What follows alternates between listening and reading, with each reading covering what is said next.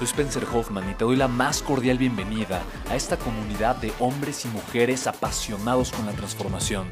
Y es que sabemos que así tiene que ser la vida, habiendo tantos con la mente confundida y plomo en el corazón, desperdiciando su potencial y dejando su vida para después, para nunca.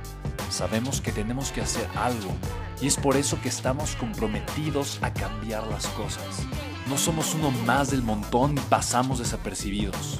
No le hacemos caso al miedo ni huimos del dolor de pagar el precio.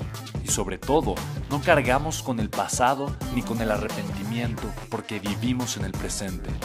Creemos en la grandeza y la creamos.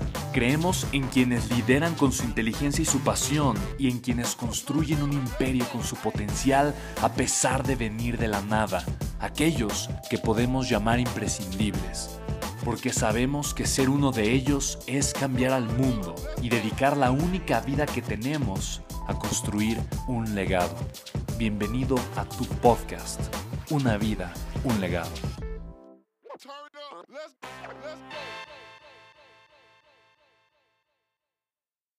¿Cómo se aprende a ser líder? Aunque he tenido gente a mi cargo, el querer ser buena onda o tratar a mis amigos, siento que me hace ser blanda. Grecia, eh, entiendo, entiendo por lo que estás pasando, entiendo muy bien cuál es, eh, con esto que me dices, entiendo perfecto cuál es tu tipo de personalidad y también cuál es tu fortaleza y por lo que tú estás pasando, porque me identifico mucho contigo.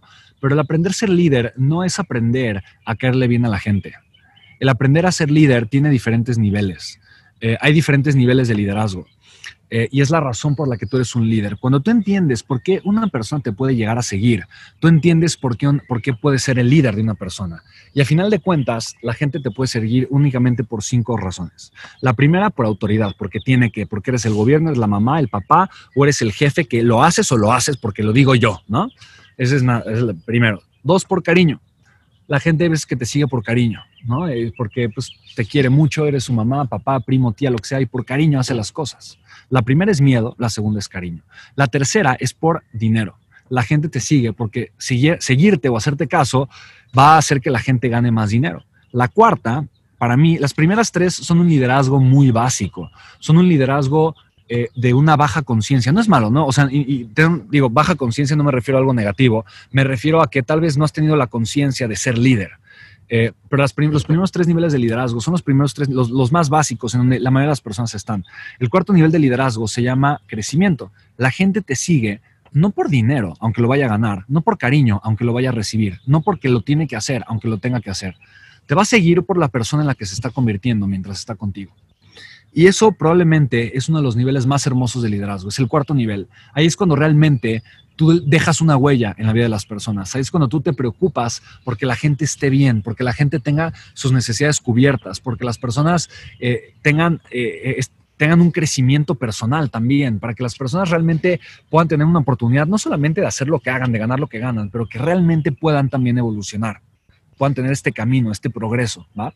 Y el quinto nivel se llama, es el pináculo, es cuando ya has alcanzado en un grupo social, sea un país, sea el mundo, sea una sociedad, sea un grupo pequeño de personas, has alcanzado un nivel de, de, significado muy profundo para todos y te conviertes en un emblema. La gente te sigue por el emblema que tú representas para ese grupo de personas, ¿va? que va mucho más allá de cualquier otra cosa. Eres como un ídolo, eres como la figura, eres como el influencer, eres como la persona que, wow, solo, por, solo porque eres tú la gente hace las cosas. Pero ese es el pináculo. Típicamente te conviertes en esa persona después de estar muchos años en el cuarto nivel de liderazgo. ¿no? Em, Dice Erika Spencer, me dedico a, la terapia de neurofeedback. Mira, mi tía también hace eso. Es un tratamiento altamente efectivo en muchos padecimientos psicológicos, conductuales, neurológicos, alto rendimiento. Siento que a mi, empresa el tratamiento no es tan conocido por las personas. ¿Cómo, puedes ¿Cómo puedo apoyarme y qué me aconsejas para dar a conocer mi producto, para aprovechar eh, los apoyos y poder dar el tratamiento y llegar a más personas? Erika, es un tratamiento increíble, pero e, es exactamente lo mismo, es branding. Cuando tú comienzas, obviamente, la terapia de neurofeedback, tú tienes que pensar cuál es el valor que yo agrego o sea, no tanto, no, tanto pensar en la terapia en sí, pero en el valor, ¿vale? Voy a tomar un poquito de agua.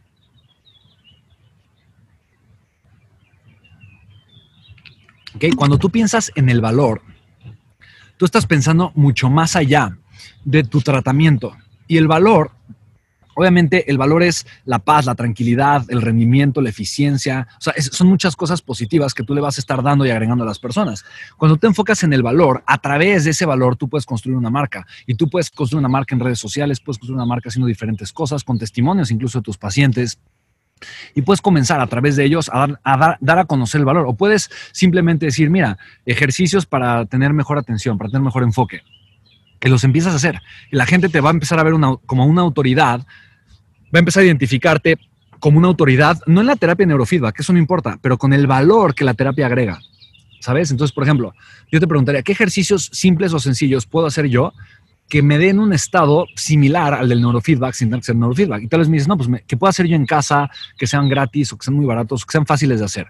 Y tal vez me dice, tal vez tienes 10 ideas. Bueno, enséñale, dale, dale gratis esas 10 ideas a la gente. Y la gente te va a empezar a ver como autoridad. Y la gente va a decir, oye, ¿qué más puedo hacer? Y entonces ahí es donde tú les puedes ofrecer tu terapia de neurofeedback, ¿vale?